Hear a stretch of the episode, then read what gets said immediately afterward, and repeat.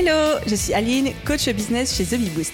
Après des années de freelance en tant que retoucheuse photo, je suis devenue coach business et j'aide désormais les entrepreneurs à booster leur entreprise. Si vous êtes à la recherche de stratégies, d'astuces, de retours d'expérience, de partage et d'une bonne dose de bonne humeur, vous êtes au bon endroit. Dans ce podcast, seul ou avec mes invités, je vous partage tout pour vous inspirer au quotidien, vous aider à atteindre tous vos objectifs et faire en sorte que vous puissiez développer le business de vos rêves. Alors, installez-vous confortablement et c'est parti pour l'épisode du jour. Hello à tous et bienvenue dans ce nouvel épisode Bottage de fesses, BDF pour les intimes. C'est déjà le 68e bottage de fesses que je vous enregistre et croyez-moi, il y en a encore beaucoup, beaucoup à venir.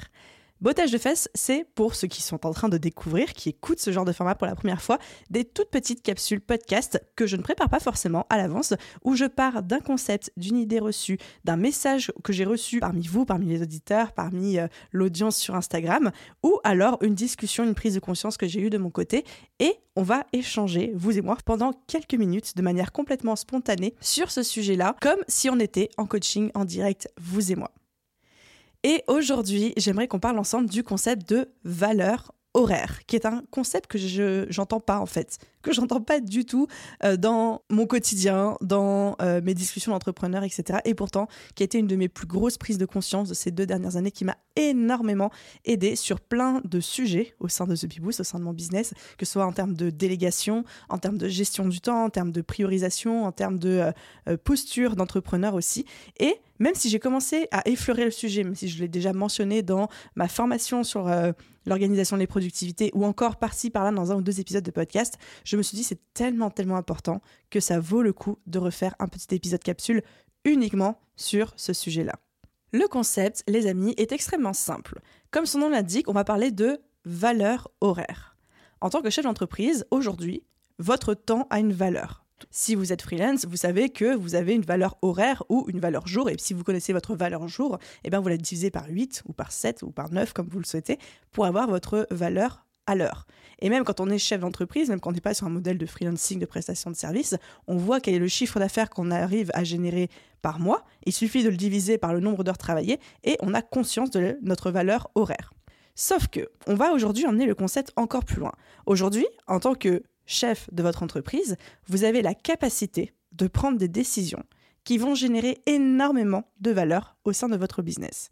Exemple, en implémentant une nouvelle stratégie. Si c'est une nouvelle stratégie qui, à long terme, vous ramène 50 000 euros et qu'elle vous a pris une heure à implémenter, je dis n'importe quoi, vous savez que votre heure peut valoir jusqu'à 50 000 euros.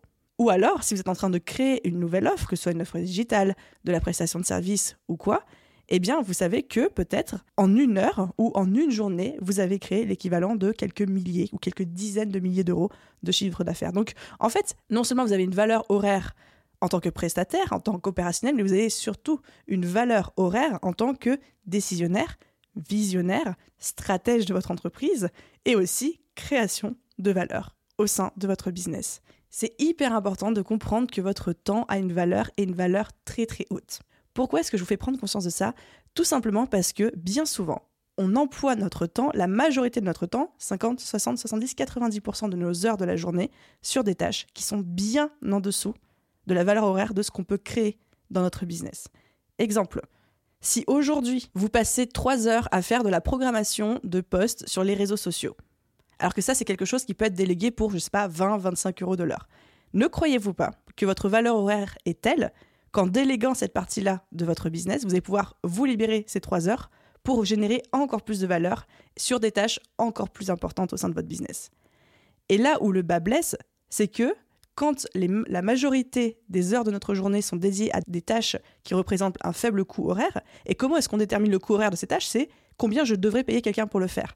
Programmer un post sur les réseaux sociaux, c'est une assistante opérationnelle, ça coûte entre 20, 25 et 30 euros max de l'heure votre heure à vous, elle vaut bien plus que ça.